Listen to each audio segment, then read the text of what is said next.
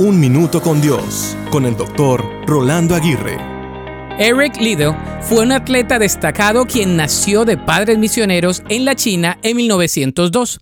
Sus habilidades eran tan extraordinarias que fue reclutado en el año 1924 por el equipo olímpico de Escocia, la nación natal de sus padres, donde compitió y ganó muchos certámenes. Al darse cuenta de que las carreras preliminares fueron programadas en un domingo, sus planes cambiaron. Esto no cambió el parecer de muchos corredores cristianos, pero sí el de Eric.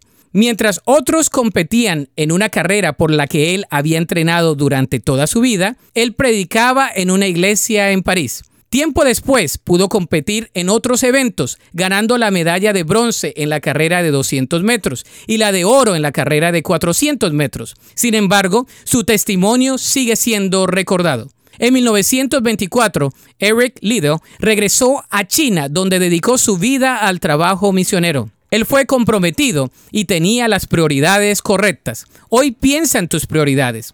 ¿Cuál es tu enfoque en la vida? ¿Es temporal o es eterno? No hagas concesiones. Haz un compromiso total con Dios. Haz que tu vida cuente por la eternidad.